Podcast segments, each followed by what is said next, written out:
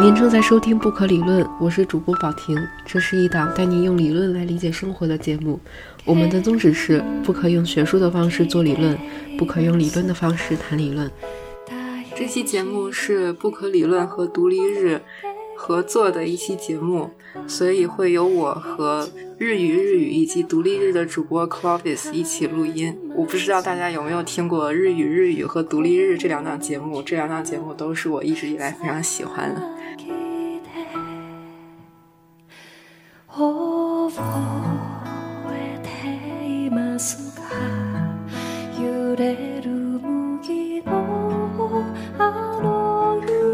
向独立日的听众介绍一下我自己吧。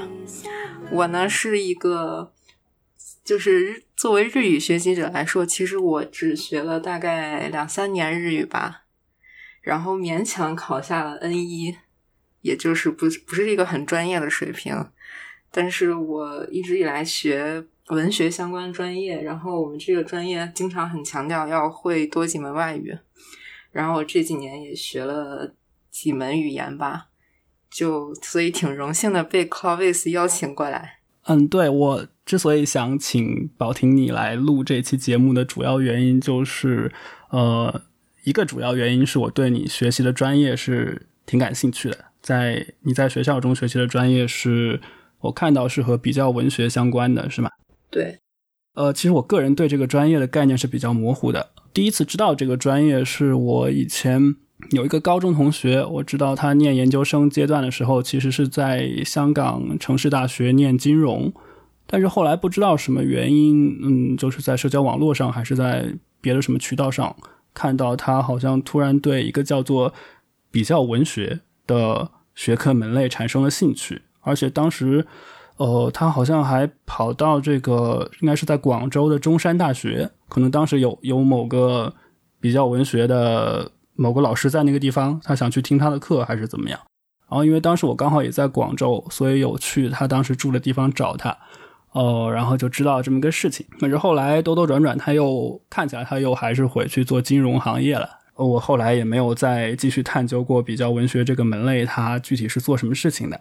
嗯，所以首先你可不可以跟我和嗯听众讲一下比较文学它是做什么的呢？OK，就比较文学。如果你去查百度百科，它会告诉你说，比较文学就是一种跨学科、跨文化的研究。比如说，如假如说你不是比较文学，你是研究，比如英国美文学、美国文学，那你就是研究那个本身嘛。但是比较文学可能是，比如说美国的一个什么故事，发现哎，好像跟中国的什么《白蛇传》。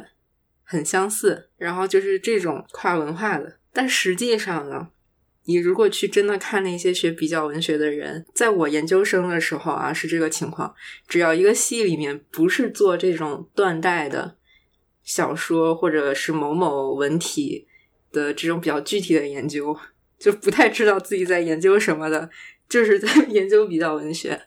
比如说，有的人会研究偏理论的、偏纯理论的。啊，比如什么精神分析啊，然后什么性别理论啊，然后还有像我，比如研究后人类，还有新媒体什么的，然后就不太知道自己在研究什么，所以我们就把自己统称为比较文学。当然，其他的比较专业的比较文学大神，希望不要受到冒犯。那当你说你不大知道你在研究什么这句话的时候，你有几分是认真的，或者他其实是什么意思？可以再再讲一讲吗？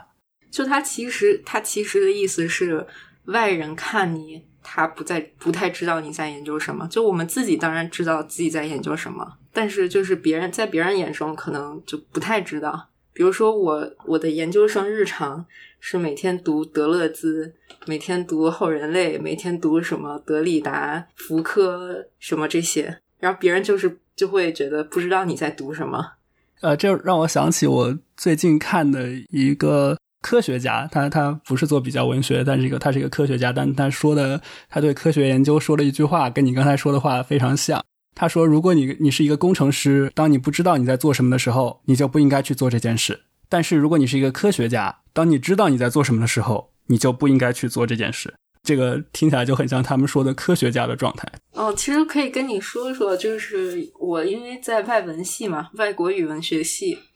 然后我们系有一个要求，就是你想毕业的话，一定要呃除了英语以外，还要再会一门外语。因为我是在台湾念的，所以默认就是大家都会中文，再加上英语，因为大家要用英语写论文。然后你入学的时候，肯定英语是有一些一些门槛的，所以这个中文跟英文肯定大家都是没问题的。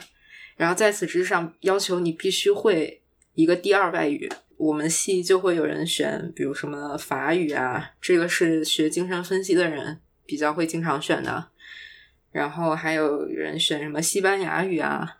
然后有研究那种比较中世纪的东西的会选拉丁语，然后我就去选了日语。然后你可以明显的感受到我说的前几种其实都跟他们研究是比较有相关性的。我选的日语其实当时很大程度上是仅仅是爱好，虽然最后就是会日语其实有很大的作用。就是我最后毕业论文里面写要要写关于日本电影的东西，然后有关于日本设计师的东西，然后我看了理论家里面有日本的理论家，所以后来其实被证实是有很很有用的。但一开始其实真的我以为跟我专业没什么关系。那你们专业其实是我感觉，因为我自己的印象中会觉得，因为它要比较不同国家或者不同语言的文学作品，所以。他需要读原文，然后可能会需要学比较多的语种的语言。这个印象是符合实际情况的吗？其实是欧美的一些大学一个挺传统的东西，就像一些研究世界文学的，还有比如欧美那些比较顶尖的比较文学系，那里面就是会七八种语言的人遍地都是。其实我当然我是没有感受到我这个专业里会七八种语言的必要性啊。但对比较传统的比较文学研究来说，会很多种语言确实很重要。就是其实我本科的时候是侧重学语言学的，我在那个时期理应是去学更多语言的，好像就是从大家的这种误解、这种比较普遍的看法来说，可能是这样。但其实我大学的时候。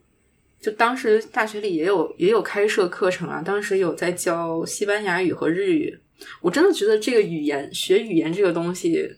跟大学有多少资源真的非常重要。就是当时我是在大学里面有修课，有修西班牙语，因为当时我要去西班牙交换了，所以我必须学西班牙语。当时有一个西班牙西班牙的老师教我西班牙语，然后我就觉得真的是。如果我可以选择由一个跟我母语一样的人教我外语，还是选择就是是母语是外语的人教我外语，我一定会选择跟我母语一样的人来教我。就是所谓的外教，你学起来真的速度太慢了，加上我们那个学校它排课上本身你学的实际时数就不多。一个学期下来，基本上还停留在星期几、数字、基本的问候，然后就是普通的一般时那种感觉。后来我西班牙语基本上都是自学的，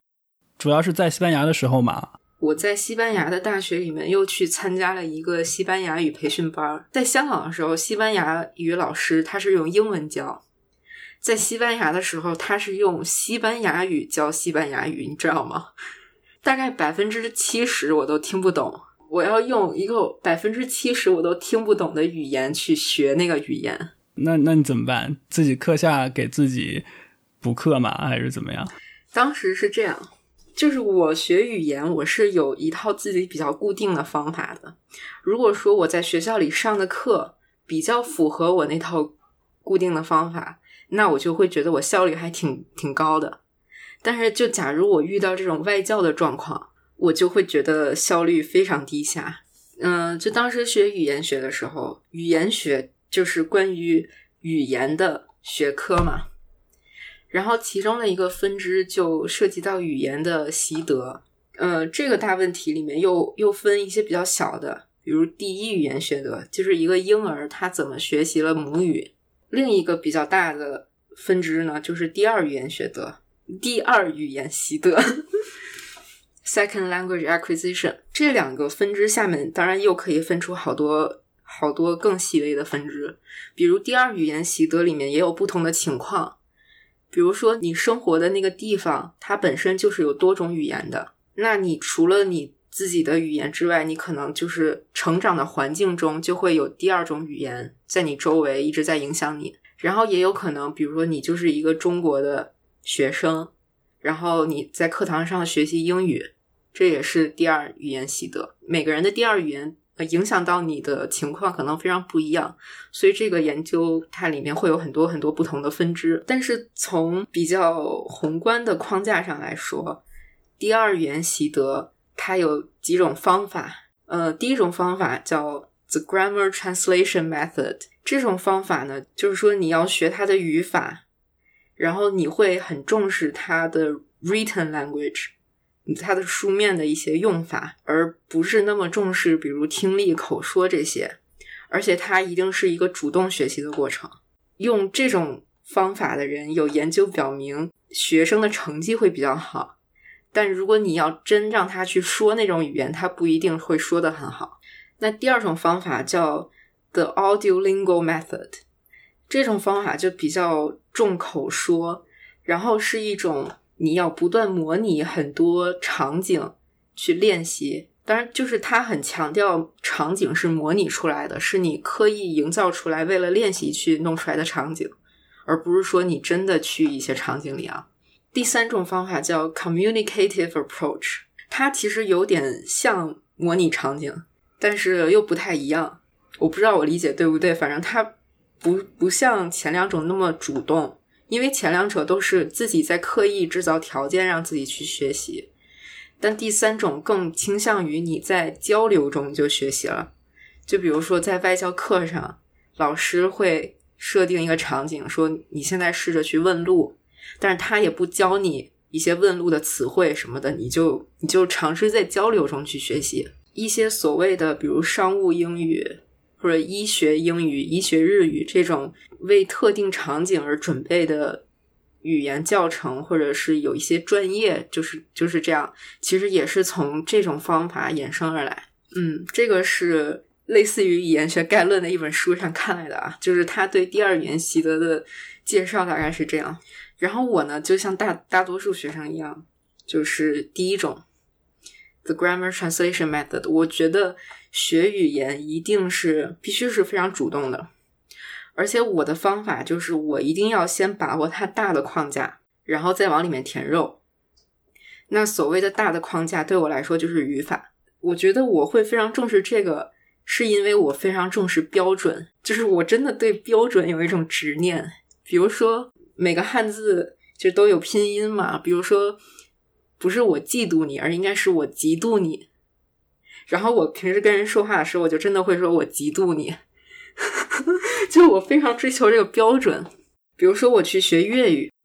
其实学粤语就是一个非常典型的，你生活中会用到，但是你书面并不需要很好。但是我由于出于我对标准的执念，我是从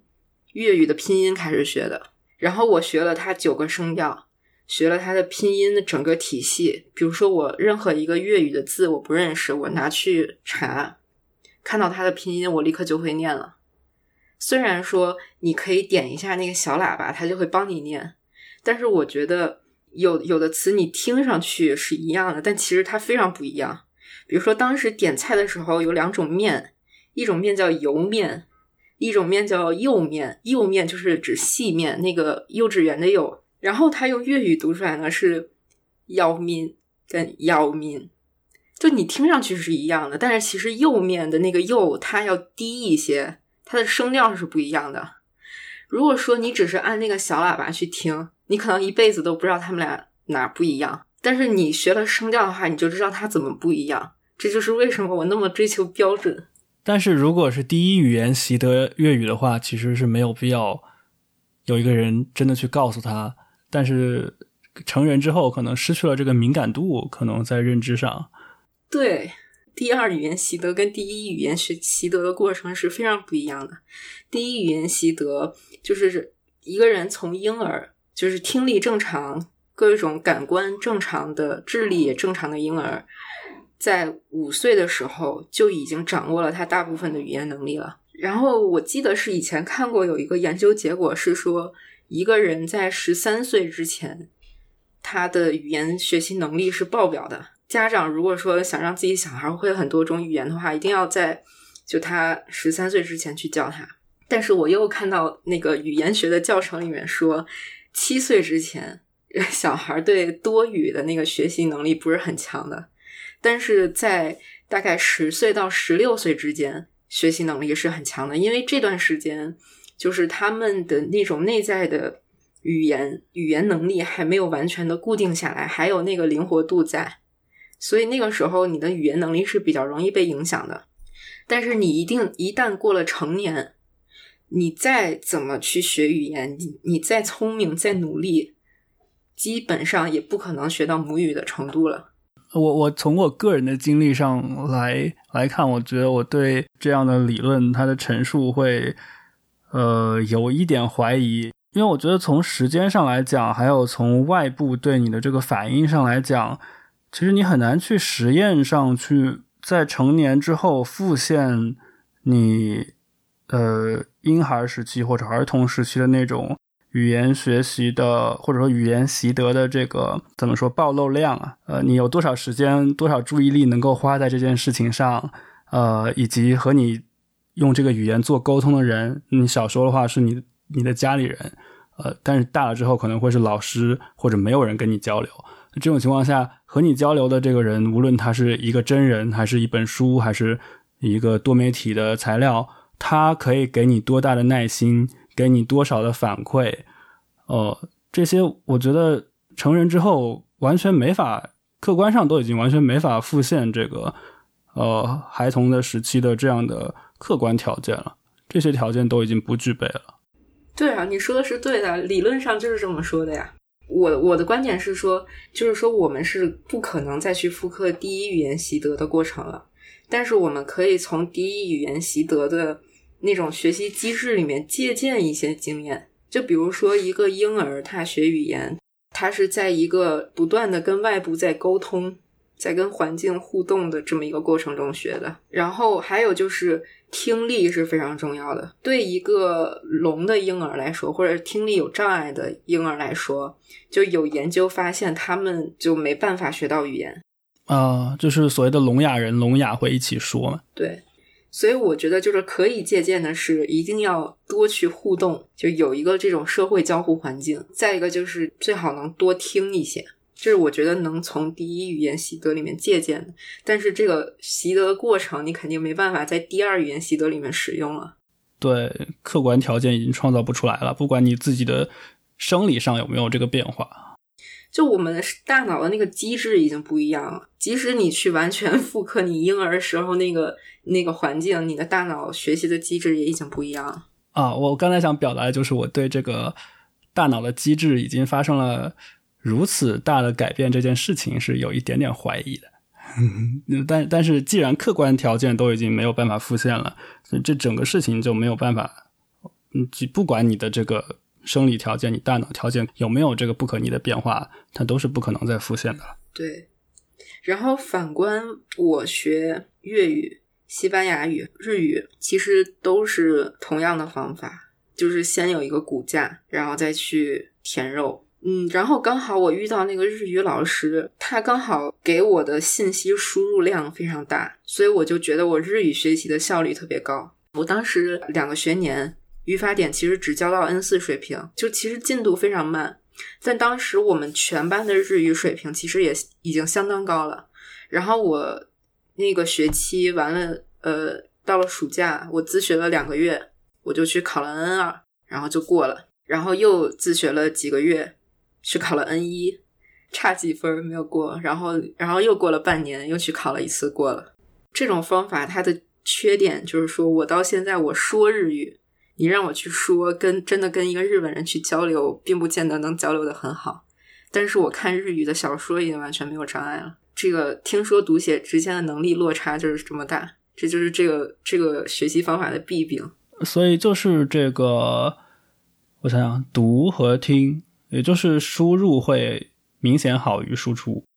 我听力其实也挺差的，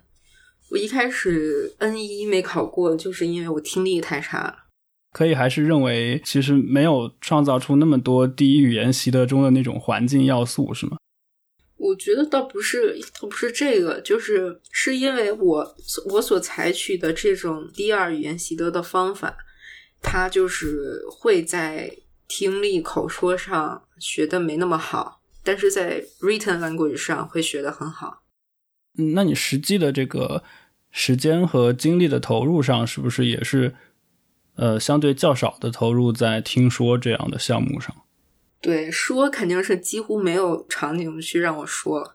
听的话就是看日剧嘛。但看日剧的时候，我的眼睛都停留在字幕上，其实就是看日剧有一半的精力我是放在阅读上。啊，其实还是在读，而不是那么多的在听。嗯，对。那我现我现在要不要介绍一下 shadowing 这个方法？好呀。嗯。就是当时这个我在台大那个日语老师教了我们一个 shadowing 的方法，然后我觉得这个方法真的让我的日语水平提高了非常多。就哪怕我掌握的文语法点只到 N 四水平，但是我的实际的日语水平已经远远超出 N 四，就是大部分日剧什么的我都能看懂了。嗯，当时是这么一个方法，他他会叫我们去看日剧。然后日剧的题材必须是那种像什么月九啊这种比较日常题材的，不能是那种什么时代剧或者漫画，也不太也不太合适。月九月九是什么呀？月九就是富士台周一九点的那个电视剧，简称月九。然后月九它一般是一些恋爱剧吧。就很日常，所以一般来说月九会比较合适。当然这个不一定啊，现在的月九也有很多什么刑侦剧。然后总总之是越日常的越好。然后呢，你去看日剧的过程中，以每两分钟、两分钟、两分钟、两分钟，把它切割成很多个两分钟。然后它不是有双语字幕嘛？你就跟着他读，剧里面的人说一句，你大概跟他延迟两三秒，你就跟着他读。就是你凭你的记忆去重复他说的话，但是当然，嗯，比如说他说的一句话比较长的话，你肯定是念不下来的，你肯定是没办法复述出来的。就是他他的意思是说，不是让你照着字幕去念，而是你去学那个人说话。最好就是不要看字幕，是吗？对对。然后这只是第一步啊，这是第一步，就是跟着他连续念两分钟。然后念完两分钟之后，你要把就当时我们有一个表格，就是要把这两分钟他的第一句话、中间随便挑一句话和最后一句话写在那个表格里。然后在写的时候呢，你要把一句话分成不同的文节。这个方法我我有在知乎上详细的写过，有兴趣的可以去看我知乎那个答案。然后分文节这个过程，它非常有助于帮助你去认识它这个句子结构，它的语法是什么样的。然后同时通过这个过程，我用电脑打字打日语也变得非常熟练。我现在打日语一点都不比我打中文慢。就真的这个这个方法真的是又培养听力，又培养口说，又培养语法，又培养打字。啊，你刚才那个过程中哪一步要打字呀？填表格要打字是吗？对，你要填填表格，你要用电脑打，而且你打的过程中，比如说有一个我不认识的字，我是不是得去查，不然我打不出来。然后，所以这个过程中也积累很多词汇量。然后我是通过这个，从一开始看日剧真的是看不懂，到后来基本上全都能看懂。唯独有一点就是这个过程会让你看日剧看的特别特别的辛苦，真的是非常的辛苦，你恨不得看一集日剧看好几个小时。就是你要把里面每个每句每个结构都弄清楚，每个词都查一下，是吧？对他也不是说每句话，因为你不是两分钟两分钟嘛，你就把两分钟，其实你只挑这两分钟里面的三句话，第一句、最后一句，中间挑一句，因为这个是我们当时的一个作业，它这个设置有点是就是逼迫我们去这样做的意思，但其实我觉得就是你实际操作的话，可以比较随意一些。就随便选一些，比如你觉得比较有代表性的话，你去选，不一定非得是什么两分钟的第一句话这样。而且你知道那个老师认真到什么程度吗？就是我们每周都会交上去一一堆那个表格嘛，每周一交。我们当时的量是一周就看一集的量，但是也已经非量非常大了。然后他真的会每看你打的每个字，他都会去改。就比如说你文节分错了，他会去改。然后比如说你的那个假名注错了，他也会给你标出来。然后比如说有一个地方就是是那种比较明显的语法错误，你打错了，他也能看出来。就他真的这种东西都改的非常认真，他是一个非常敬业的老师。别的老师是绝对不会留作文作业的，这个老师他还会留作文作业。第一个学年只学到 N 五语法的，我们能会写什么东西啊？但是他给我们留作业，比如说我当时就写过什么我的暑假，然后我写我写我的暑假跟一个男生去约会，怎么怎么样，我居然写出来了。就当时写的有多吃力，就好像你。小学或幼儿园水平的英语，叫你去写一篇英英语的日记，真的比登天还难。但是你一旦去完成了这种很难的任务，你的语言水平真的有相当大的提升。他每次期中、期末考试都非常特别，其他的老师期中、期末考试都是把书上的习题变一变形，然后比如说再出几个那种单词填空，也是书上的那单词表里面的词，然后就结束了。但是这个老师他的期中、期末考试是完全超纲的，就是他的语法不超纲，但他的词汇什么是完全超纲的。他会自己编一个很长很长的对话，然后把对话里面挖出很多空，让你做完形填空，而且是不给选项的完全完形填空。上下文比较强烈的暗示这里应该用什么动词，但是那个动词的是用什么形态，是什么语法，你要自己去判断。然后，比如说，他会给很很难很难的中文翻译成日文，然后语法也不超纲，但是他那个句子会摞的很长，因为你知道日语一句话它可以很长很长，加一堆定语什么的，然后他就会加一堆，然后让你写。那你们考试可以查字典吗？不能查，经常就是考三四十分，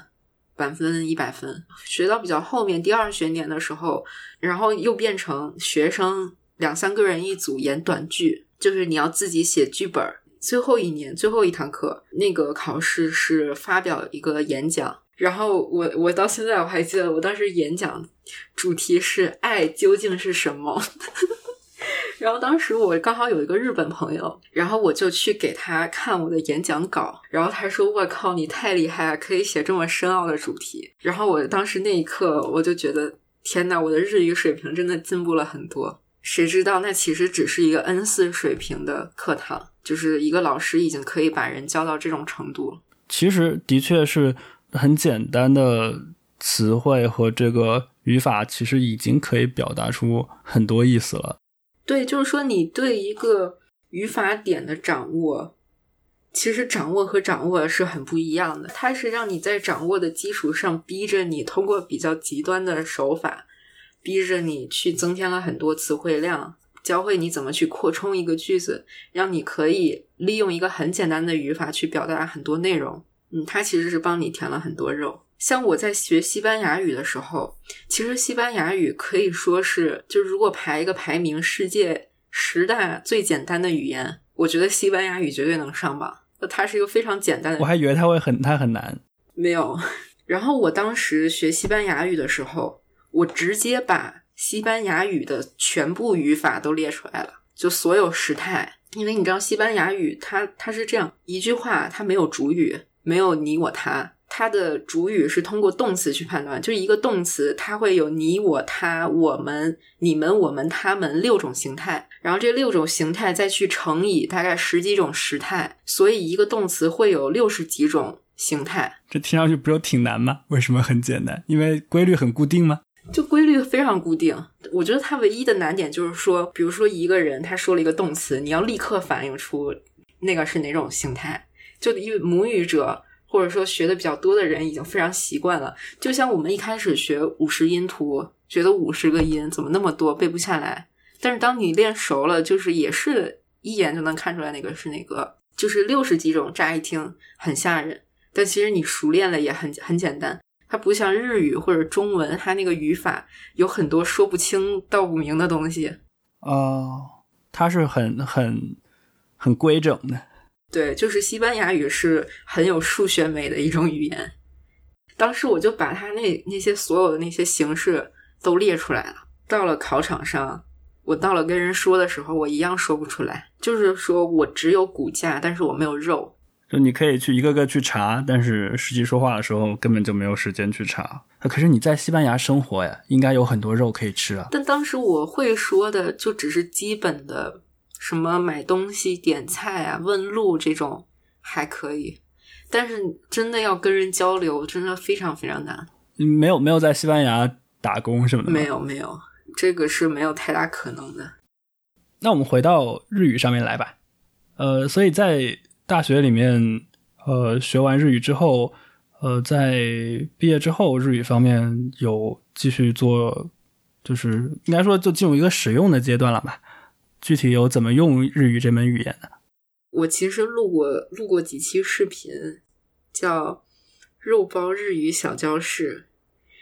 然后帮助帮助人 帮助人突破 N 一 N 二考点。其实其实还还挺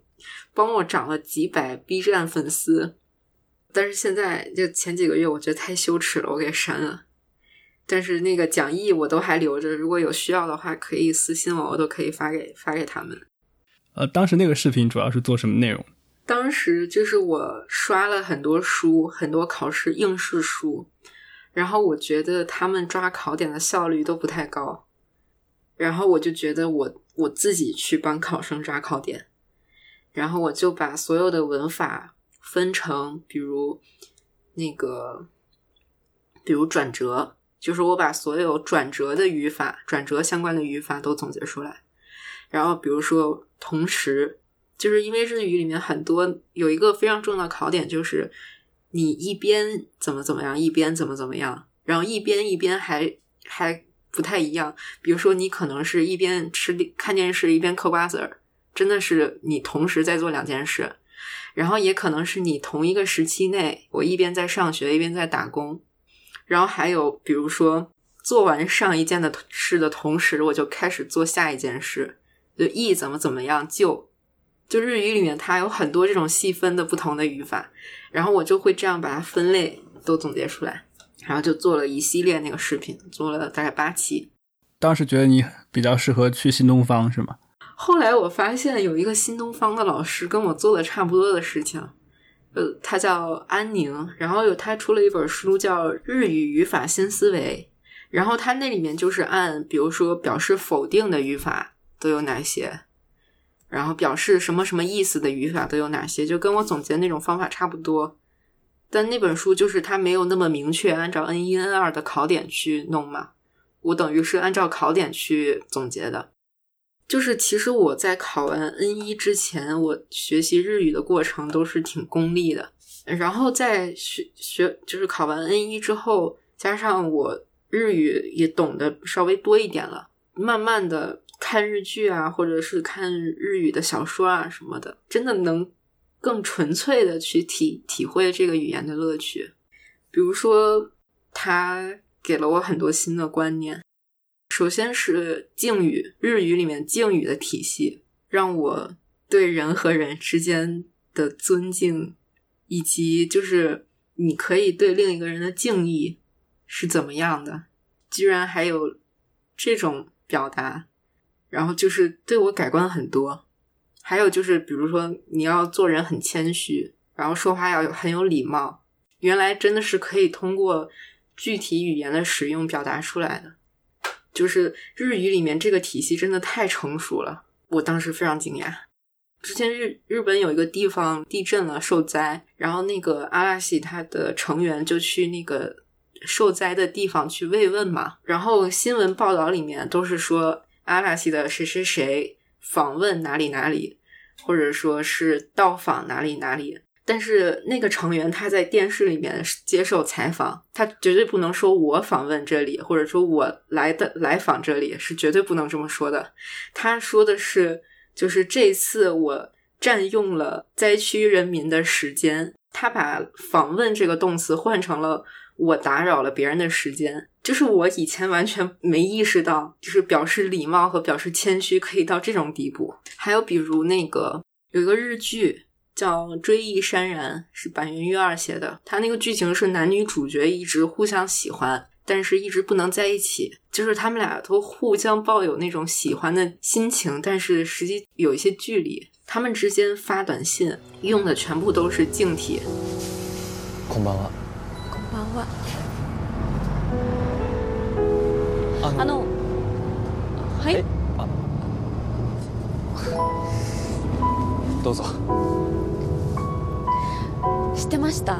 キリンって1日20分しか寝ないんですって。え、本当ですか。え、20分。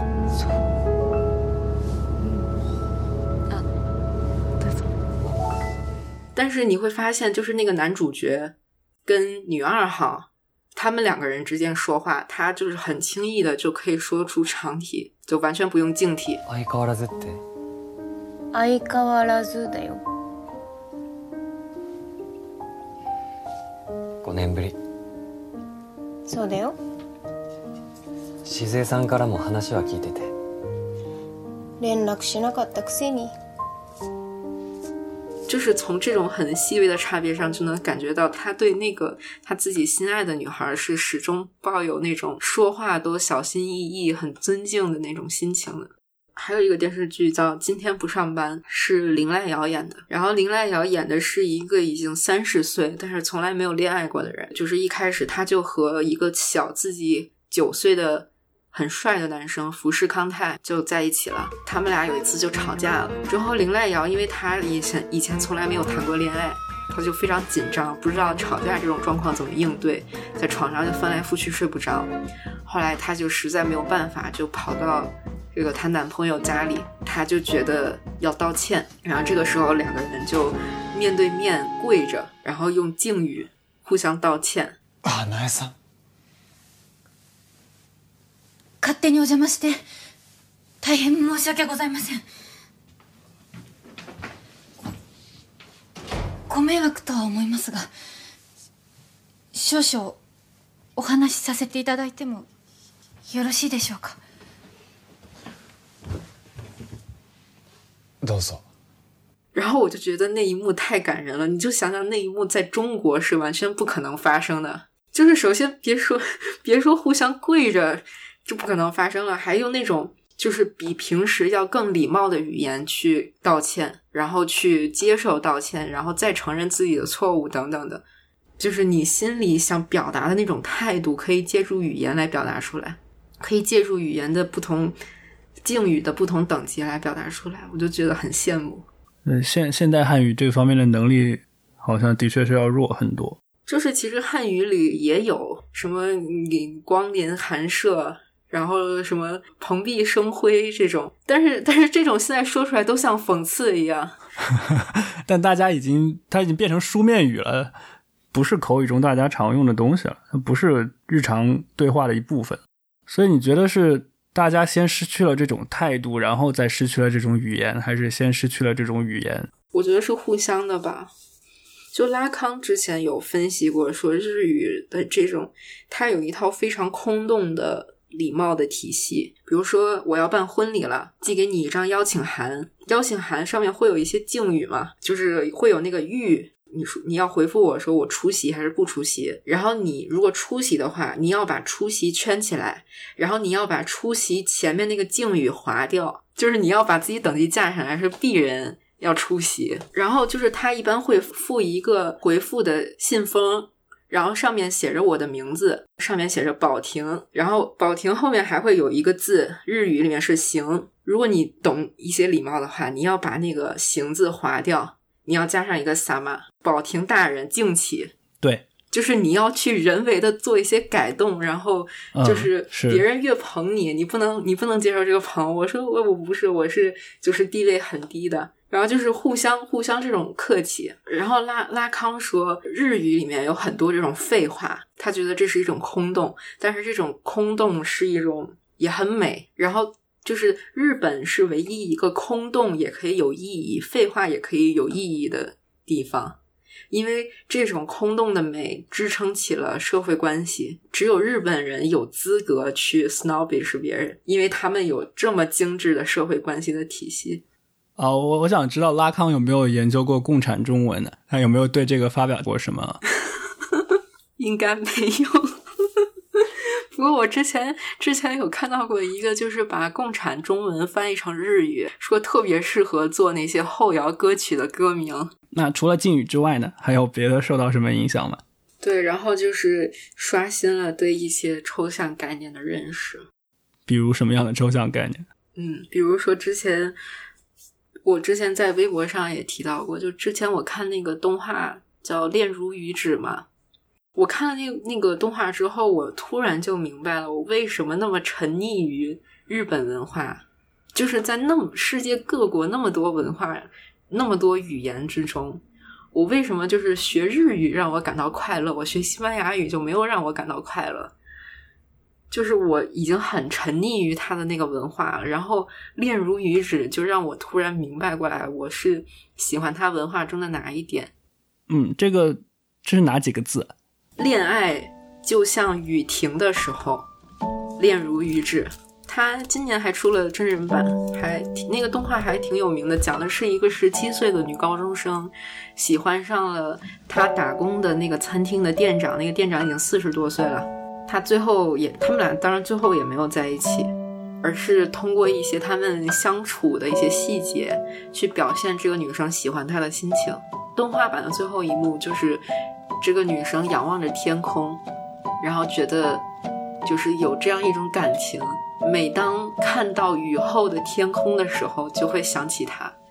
就会想想到这份恋爱的心情，然后就结束了。我就觉得，就这种情节，他在任何别的国家的恋爱动画中是都不可能出现的。就什么就仰望天空，然后也没有在一起，然后就就觉得自己恋爱了。就是我觉得这种事情只有可能在日本的作品中发生。然后它那里面就是会有会有一个词，就叫 “omoi”，就是思想的“思”那个字嘛。然后就是这个词，它其实包含了会有爱情的成分在里面。我觉得很多日本的这种恋爱类型的作品里面，都是说，其实你追求的不是那个在一起的结果，而是你对他有这一份情思。然后这份情思就是很宝贵的。你写出来 “omoi”，它其实是没有“情”这个字在里面的，它只有“想”这个字在里面。我觉得就是他把那个情已经内敛化了，而且就是他对 “koi” 恋，就是只要有这份 “omoi”，就已经是 “koi”。嗯，我觉得这在别的任何文化中都是不可能成立的。是大多数对，还是会有。追求什么在一起啊，呃，是很重要的这样的观念。嗯，问你刚才举的例子全都是呃敬语这个方向的，但其实也有很多把这个不用敬语，用比较粗鲁的表达方式表现的非常淋漓尽致的一些影视作品里面，就有很多大叔啊，然后 他们说话就很含糊，然后会让人听力很自卑。啊，他们也不会用任何敬语，说话都挺短的。就他从他只要不使用，他从语语气上就可以已经可以达到非常粗鲁的程度了。我不知道是不是这个原因啊？我觉得很有可能，因为他本身就已经有这个体系在这里了，他不需要用具体的词语语义上的东西来骂人，他用语法骂人可以。太高级了，用语法骂人。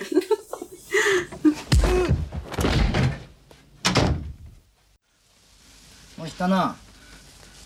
仲間連れて警察来なさい俺が何したって言うんだよ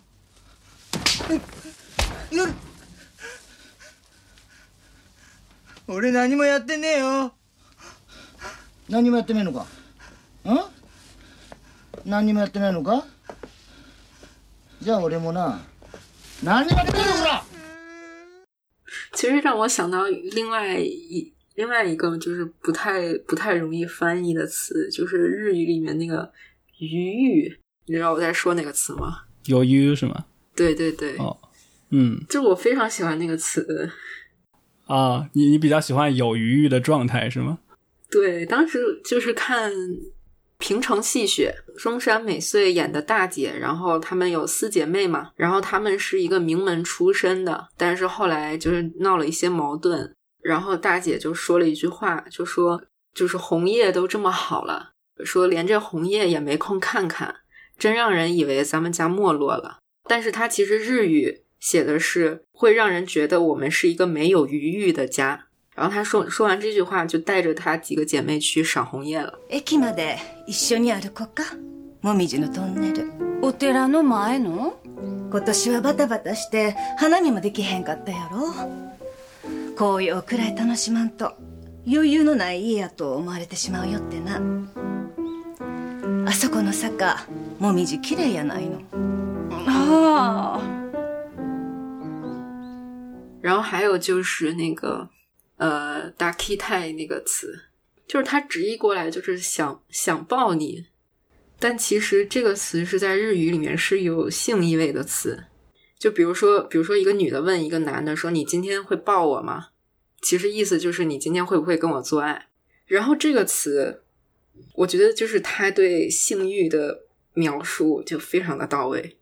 就是它包含了一种又有感情，就是想抱你，然后又想跟你有进一步的亲热，就那种那种心情。ねえん一つもう一つお願いあるんだけど何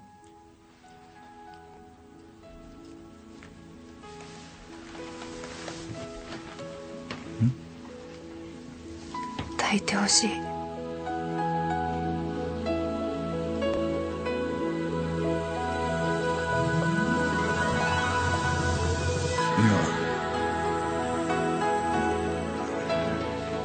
でも俺。大丈夫だから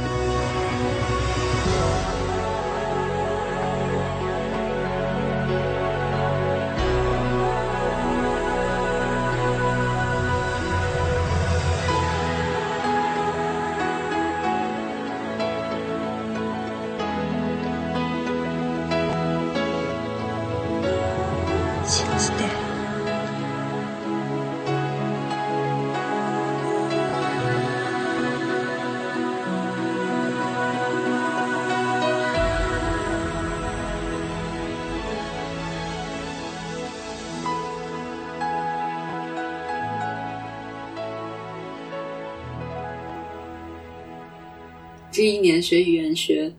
你觉得很开心吗？你觉得语言学对你的启发大吗？嗯，我觉得总的来说是完全不如我第一次在日本的经历的，所以不可理论。我其实我当时的很多自己的想法，我就不像我第一次产生的这些经验和想法，在我的怎么说，在我的直观感受和我的价值判断上留下了那么明显的这个这个印记。我能我能回想得到，我第二次的这些当时对我学的东西的想法，对我看的一些论文的或者会议的想法，都需要我再把当时，比如说在研究室的 seminar 上面、研讨班上面做的那个 PPT 拿出来看一下，我才能够再回想起来我当时在想什么。但看一看，觉得。有些还还挺有意思的，会觉得哎，我当时原来还想过这些事情啊，嗯，就是这样子。然后里面还有挺多跟跟你们理论挺挺有关系的，我感觉可能，嗯 嗯，就是你看我当时什么叫什么叫你们理论？啊，好好跟跟跟跟啊跟，好吧，跟理论 跟理论挺有关系的，嗯。我今天录节目之前，我就跑到我很久没有用的那个 Google Drive 上面去，去把我当时做这个报告的 PPT 拉下来看了一下，然后看到我有一篇 PPT 的标题就是这个多样态，嗯，然后计算机辅助翻译神经科学及海德格尔，是把当时想到了一些，当时读的东西里面接触到的一些东西合在一起，向大家报告我的思想动态。嗯，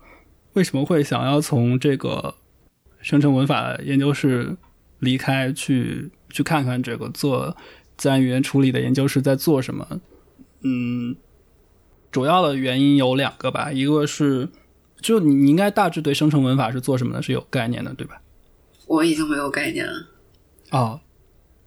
嗯，简单说，就像我刚才说的，他他想要用一个相对比较最简的理论体系去解释人对他的母语或者他他母语程度的这个语言中的各种句子是否合乎所谓的语法，能够做出直觉的判断，而且能够通过第一语言习得的过程习得这件这个判断能力这件事情。用一个比较简单的理论体系来解释这件事情，嗯，而且他希望这个理论体系可以涵盖世界上所有的自然语言，这听上去就很大一统，是吧？嗯嗯，就是就大致是这么一个一个想法吧。但是在实际你看他们做的工作的过程中，你就会觉得有特别多有有挺多很牵强的东西，就是为了这个大一统的存在而。而很别扭的做了一些解释和一些一些事情，尤其是涉及到我自己的母语哦汉语的时候，我会觉得有些我觉得明明这个读起来是很怪的句子，然后被也许一本关于这个汉语句法的一本呃一本专著作为是呃它的某一个理论解释的一个例子。那这个例子是基于这这句我觉得很怪的汉语，它是合乎呃汉语的母语人士的这个语法直觉的。嗯，你这个例子里面有一个特别，我到现在都还记得，虽然我不记得一些什么美好的回忆，但是我至今还记得这个句子，就是我把张三抢走了帽子。嗯，你你觉得这是不是一句比较怪的话？是，对，但是在这个。这本专著的论证中，这是作为一句合乎汉语母语者语法判断的话放在里面的。后来我在想，会不会因为这个写的人他是按台湾或者是香港或者某种我我不是那么熟悉的这个汉语圈的母语人士的直觉在在做判断？所以你你觉得台湾同学会觉得这句话是是是正常的吗？我不觉得，我觉得他们也肯定觉得很不正常。哦，对啊，所以而且这不是一个，这不是一个孤立，不仅仅是这个这个凑这个理论依据这一个点，其他的地方也也有点问题，我觉得当时，但是现在我已经记不清了。总之，嗯，就觉得这个这个不可理论，然后然后我就 我就想想看看这个用计算机来来处理语言的这些。用计算机处理语言的这些人，其实是不那么关心这个语言的本质，可能他只是想做一些有用的东西。对，嗯，或者他想看一看我们我们用，嗯，因为计算机其实是一个只能做一些很简单的事情的一个，但是它可以很快的做很多很简单的事情的一个机器。他们想看看我们用这么简单的一些操作，究竟能能做到什么程度，在自然语言这件事情上，我想看看他们做了什么，然后。他们做到了什么程度，我就转到了另外那个做这个方向的研究室。所以刚才我说的这个多样态计算机辅助翻译、神经科学和海德格尔，就是我在第二个研究室，呃，呃，做了一个当时的思想动态汇报。嗯，好，我就我就说这个 PPT 里面，我最开始就在讲，我来你们这个研究室之前，我在这个山下面的那个那我新到研究室在山上面。之前研究是在一座山的下面，比如，说我来之前我在山脚下做什么，呃，就讲了一下，嗯，大家觉得这个母语者对于这个一个语一个句子到底合不合乎他直觉上的这个语法，一些很一些比较微妙的例子吧，比如说，You think Bill believes that Mary saw Jack。就是你认为比尔相信玛丽看到了杰克，嗯，啊，这句话你如果想问这个你认为比尔相信玛丽看见了谁？你是可以构成一个合乎英语母语者语法直觉的句子的。你只要把嗯那个 Jack 变成 Who，然后提到这个句子的最前面，然后变成 Who do you think Bill believes that Mary saw 就可以了。嗯但是另外一个句子，比如说约翰唱了一首舒伯特的歌，而且玛丽跟着他一起唱，呃，就是 John sang a song by Schubert and Mary accompanied him。这个时候，如果你想问约翰唱了哪首歌，且玛丽跟着他一起唱啦，你按刚才的这种方式得到了这个英语的问句，就会是 What did John sing? And Mary accompanied him. 这句话就是不符合英语母语者的语法判断的。你觉得这句话虽然你可以按这个操作来理解它，但是它是很奇怪的一句话。所以生成文法就是在试图用一些大一统的方式去解释这些很 subtle 的各种这样的现象。嗯对，大概说了一下我之前在干嘛，然后我就说我为什么对多样态会有有一些兴趣。我觉得为什么他们山上现在做的事情需要走一些多样态的这个方向，因为当时主流的或者说，呃，大多数人做的这个自然语言处理，可能仅仅是针对这个自然语言数据本身的，就是一些文字啊或者是声音这样子的，仅此而已。但其实没有把这个语言和它实际的这个实际所指的东西，或者是它它在真实世界中的图像这样的别的样态的这样的数据结合在一起，有些非常基本的事情，其实仅仅你局限在对语言数据本身做一些，无论是统计也好，还是别的什么什么什么训练也好，你是有一些很基本的事情，你可能是做不到的。比如说，自然语言处理里面有一种做法，就是所谓的这个 distributional semantics。semantics 是语义学嘛，嗯然后呃，所谓 distributional semantics 就是说，我通过看我这我关心的这个词，它通常跟什么样的词一起出现，来定义这个词是什么意思。这样的话，它就完全把一个词的意思给数学化了。这样我就可以建立出来一个像向量空间一样的东西，每个词就变成了这个空间中的一个矢量，一个箭头。嗯，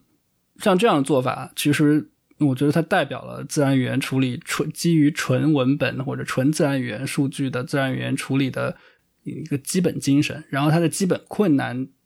就是一些很简单的事情，比如说香蕉它是黄色的，对吧？嗯啊，但没熟的时候是青色的。嗯，如果你用这种方法去做这个所谓的分布式分布语义学的话，你就会发现你的这个这个机器会发现香蕉其实很少跟黄色一起出现，因为大家都知道香蕉是黄色的，所以没有什么人会真的会在写它的时候会说黄香蕉。嗯嗯，也许他反而会看到有些人在说一些想象的时候，他会说这个香蕉不是黄的，那是它是黑香蕉或者别的什么颜色的香蕉才会专门被说出来。结果这个学习过程的这个机器，它就得到了一个完全错误的常识。但它的那个 collocation，它可以看很多东西，它不一定非得要呃去研究它的语义。呃，对，但是你如果要做一个比较完备的自然语言处理的话，你要形成一个所谓闭环的话，你语义你是不可能绕开的，对吗？对，但是你做一些简单的 task，你可以完全绕开语义，就像我们经常做的一些什么呃语音转文字什么诸如此类这些的，其实它它基本上不那么依赖于对语义的真正的理解。对，那我们刚才这个陈述是对于，如果你真的呃认真的想要对语义这件事情在计算上做出一些成绩的话，你你你可能绕不开这个问题。嗯所以所谓的所谓的做这个多样态，就是当时并不是我自己独创觉得它是一个方向，而是已经有一些人可能在做这个方向，嗯就是把一些视觉信息结合在一起，这样的自然语言的数据它和什么样的视觉信息一起出现，也是一些很自然的想法，没有什么太特别的。我前呃之前去听过一次那个戈德尔埃舍尔巴赫那本书的作者，他在北京有一次演讲，讲的就是机器翻译的事情。哦，就他觉得机器翻译永远不可能变得很准确，就是像我们人一样理解语言一样。他觉得真正的智能，什么是智能？就是呃，能透过现象看到本质。然后对于理解语言来说，看到本质就是理解那个语义嘛。嗯嗯，然后他说，就是就是因为机器没办法直接判断它的语义是什么，但是我人就可以非常轻易的根据语境理解它的语义。就是他对人工智能整体上是比较悲观的，他可能觉得那个基点并不会到。嗯，我当时换到这个研究室之后，他们其实就相当于是这个人工智能方向的一个分支嘛，或者说，嗯，解决机器理解语言的问题是可以认为是人工智能的终极问题之一，支柱性问题吧。嗯，然后我当时就去看了一些。就是所谓的人工智能的历史，就发现，在一九六零年代的时候，科学家说，在一代人之内，制造人工智能的这个问题就将被就将被解决啊！一九六零年代他们就这么说。然后，其实，在二零零三年的时候，当时一九六零年代的人工智能的一个一个领头人吧，或者说先驱，他叫敏斯基，他就在应该《连线》杂志吧。Marvin Minsky 对 Marvin Minsky，他在接受这个《连线》杂志采访的时候，嗯，就说他认为 AI 在这个一九七零年代早期就已经脑死亡了。哦，这个 Marvin Minsky 跟我刚刚说的那个人是亲密好友。呃，你说的是那个侯世达是吗？对对对。嗯，当时看这些的时候，觉得里面很多人都是连在一起的。嗯嗯。然后他说，是因为 AI 碰到了所谓的这个 the problem of common sense knowledge，就是人人觉得特别 common sense 的东西，想都不用想的一些东西，对他们来说是特别困难的。对，我不知道历史上曾经发生过这么一个轮回，呃，就去看了一下之前那个轮回里面，大家对于他们那个那个轮回的失败是怎么看的。然后就又看到敏斯基说的另外一些 AI 上的丧气话吧，嗯，但是真正比较比较系统的说了一下他在这件事情对这个整个 AI 这个 project，在一九六零年代开始的这个 project，在一九七零年代或者更晚近的时候的这个失败，做一些比较成系统的表述的一个人，是我当时看到了一个在呃 UC Berkeley 做。教书的一个嗯哲学教授吧，他他原来是学物理的，我也不确定他名字怎么读，他叫什么 Hubert Dreyfus，可能这么读。嗯，然后他特别搞笑，就是他就一九六五年那个当时那波 AI 热还还挺热的时候，他就写了一篇文章，叫做这个什么炼金术与人工智能，小试牛刀，然后把把他们批判一番。后来他就干脆写了一本书，叫做《那个计算机不能做什么》。最开始是一九七二年出版的，然后后来当他在这个《计算机不能做什么》里面提到的一些，嗯，一些预言性质的东西，慢慢变成了现实。可能那一波的这个 AI 热中的很多泡泡都破掉了之后，他在这本书再版或者修订版的时候，就把书名变成了《计算机还是不能做什么》。嗯，最近一版就停在一九九二年那一版吧。嗯，啊，然后这个时候这个人就跟 Marvin Minsky 是有有一些联系的，就是他最开始提出这些批评的时候，因为因为 Minsky 是 MIT 做 AI 的一个一个大佬，啊，就非常不喜欢这个 Dreyfus，他一直坚持他这个态度，直到一九八六年，然后当时 MIT 的 AI 的实验室换了一个这个叫什么？Director。这个 director 就说服这个 Minsky 改变了他对这个 Dreyfus 的看法，然后 Minsky 就允许他的一些手下一些学生请 Dreyfus 去 MIT 给他们讲一下他到底他到底有哪哪些观点，就相当于 Minsky 允许他的这个理论上的敌人去跟自己学生讲他是怎么想的，这简直是自杀性的行为。嗯嗯嗯呃，然后 Dreyfus 在在 MIT 那边就可能他自己认为他影响最大的人是这个，也是在人工智能领域非常有名的一个先驱式的人物。他的名字我完全不会读，他他叫可能叫威诺格拉德或者什么。嗯可能他的学生比他更有名吧。他最有名的两个学生就是，呃，拉里·佩奇和布林，就是谷歌的两个创始人。嗯，这个 Dreyfus 就觉得他对这个人的影响最大，因为他认为他这个痛定思痛，意识到了自己这个这个 project 的方向性错误之后，就从一九七零年代中期开始，就每个礼拜都和这个 Dreyfus 还有另外一个一个理论家，我也不确定他的名字怎么读，但是他他是那个很有名的那个中国盒子的那个一个思想实验的提出者，嗯，叫可能读 John Searle 还是什么之类的，嗯。他就每个礼拜和和这两个人吃饭，然后在所谓一个更广泛的哲学的语境下讨论他做了一件人工智能的问题。嗯，对，嗯，然后这个 Google 创始人的老师，然后最后回首往事，说我自己在计算机科学中的工作，很大程度上就是被呃很大程度上受到了和 Dreyfus 在这几年间的一些谈话的影响。嗯，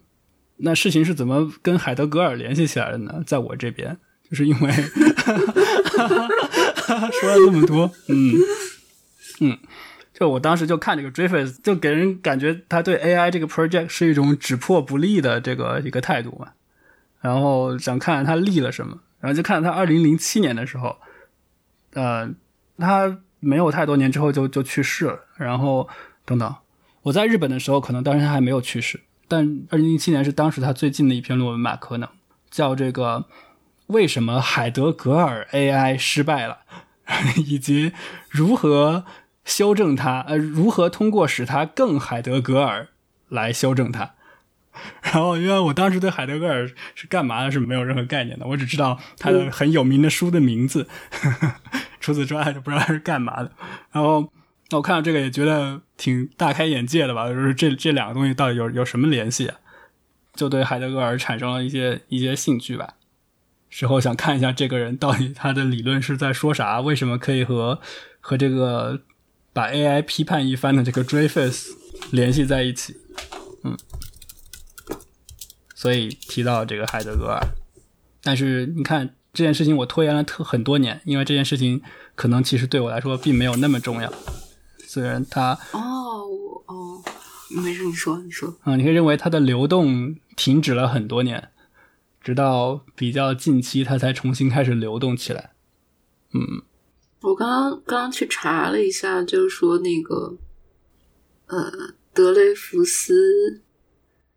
海德格尔与计算机的联系，首先是通过德哲学家德雷福斯建立起来的。他发现 AI 以之为基础的哲学，正是为海德格尔和梅洛庞蒂所批判的。哦，如果海德格尔和梅洛庞蒂是对的。那么，以传统哲学为根基的 AI 进路是不可能成功的。哦，对，他当时在著作里面表达了类似的意思，但是因为我不大清楚海德格尔他是对的，他到底什么东西是对的？但他虽然也讲了一些，但是没有讲的那么多。特别是他在这个立的那个阶段，想法上有哪些转变？我去看他那篇就是立的那个论文的时候，这个他当时那个论文章里面在说什么，我就看不懂了。然后我就想着，我也许有一天要看海德格尔才能看懂他在说什么。嗯、呃，应该是这样吧。嗯，就是威诺格拉德说，在德雷福斯的影响下，就说应该是德雷福斯所说的以传统哲学为根基的 AI 的进路是理性主义进路。思维的本质可以通过形式符号表征得到把握，不论它是否直接与形式逻辑相联系，它都像逻辑一样运行。因为得到良好定义的算法规则能够以符号结构的形式被应用在模型中，通过这种逻辑，我们能够创造出智能程序，并设计出使交互得到最优化的系统。嗯，这是传统做 AI 的人的这个进路。嗯，然后海德格尔可以成为新式计算机系统设计的哲学基础。嗯，然后它是一种什么样的计算机？是一种有身体的计算机吗？还是什么？我看一下啊，嗯，海德格尔坚决反对理性主义传统。海德格尔认为，我们无法区分有意识的反思的认知主体和梳理的客体。对客观事物的表征只是派生现象，只在正常活动中断时才出现。智能的真正根源是在世界之中的存在，而不是反思表征。嗯，OK，那那它如果不是反思表征，不是一个我我们可以反思的东西，嗯那那我们怎么去把它构建出来呢？嗯。嗯，我看一下啊，嗯，他这举了一个例子，比如说，嗯、计算机一种比较传统的设计方法嗯。是说，就比如说你现在面临很多选择，嗯，然后我们设计者设计者以为人人的选择是对所每个策略的结果进行预测，然后对结果进行比较，嗯然后去选一个最好的结果的那个选择。嗯但是海德格尔就是说，我们在日常生活中，比如说你现在面面对很多选择，嗯不能停下来反思，而是要立刻做出反应。然后你对每一个选择的效果是无法预测的。嗯我的理解就是说，他他在这个情景里是不去进行那些理性判断的。嗯，不去做那些分支比较。对，然后人通常只在行动过后或行动受阻时才会反思行动的过程。嗯人的最佳行动不是理性思虑的结果，而是完全无我的受被抛境况引导的结果。嗯，我我觉得就是说，我们做的大多数事情，平时做的大多数行动，其实都是无无意识的状态下做出的一些行动，但是他们会成功。呃，然后只有他们失败的时候、受阻的时候，我们才意识到，哎，我们这我这个事情没，我我我站起来，我站起来失败了，然后我走路跌倒了。对，这个和计算机的工作方式对比就，就引出了那个计算机的呃智能上的这个所谓的框架问题。比如说，呃，我我引用一段，也是我当时摘在 PPT 里面的一个一个一个解释。比如说，在现实世界中，你给人工智能安排一个任务，要它去麦当劳买一个汉堡包，嗯让它解决这个问题。然后在这个呃人工智能前去麦当劳买汉堡包的这个过程中，它遇到的遭遇的现实世界中可能会发生无数的事情，但是其中的大部分对于他要去麦当劳买汉堡包这个任务都是没有关系的。那人工智能它需要从所有可能发生的这些事情中选出那些和去麦当劳买汉堡包有关系的那些那些事情，无视其他的这些输入，才能够进行思考。因为说到底，计算机的它的计算资源是有限的，它不可能计算所有的东西。因为他如果考虑到所有东西，就会花无限长的时间，使他根本就没有做这件事情。也就是说，他必须要在一个 frame 里面去，只在这个 frame 里面去考虑他要去这个麦当劳买汉堡包这件事情。这就进入了一个一个递归，就是他在选出这个和他相关的呃输入的这个过程中，就已经陷入了无限的时间的消耗，这就所谓的 the frame problem。嗯跟你刚才说的，我想是一路想法。嗯让我觉得比较震惊的就是，当第二轮这个 AI 的热潮又来的时候，那些鼓吹它的人，包括在学界中，也许包括在学界中的一部分，工业界就更不用说了。这些人就好像之前这些这些失败、这些问题没有发生过一样，好像不存在这些东西一样。但是你别说，现在 AI 的设计嗯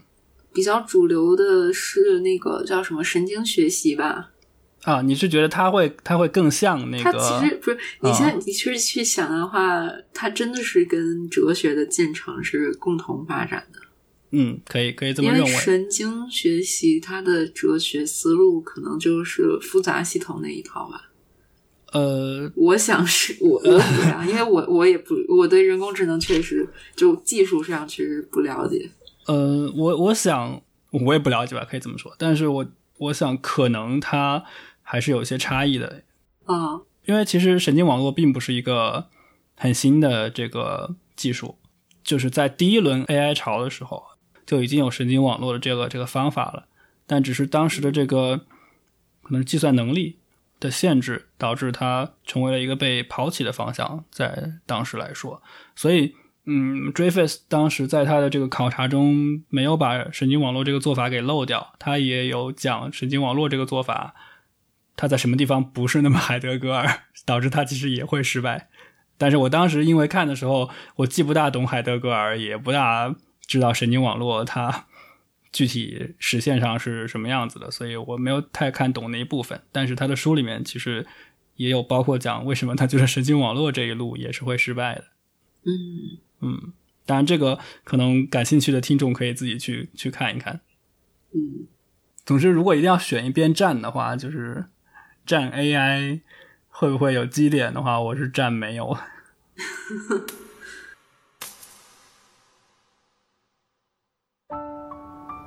俺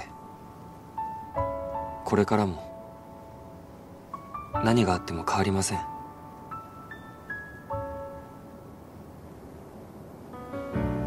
杉原さん。俺いつか。元気でいますか？大事な人はできました。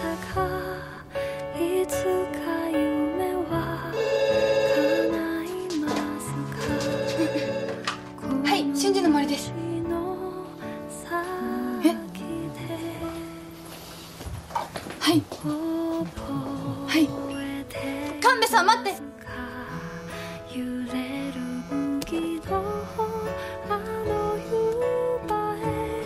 はい。続く空を探し続け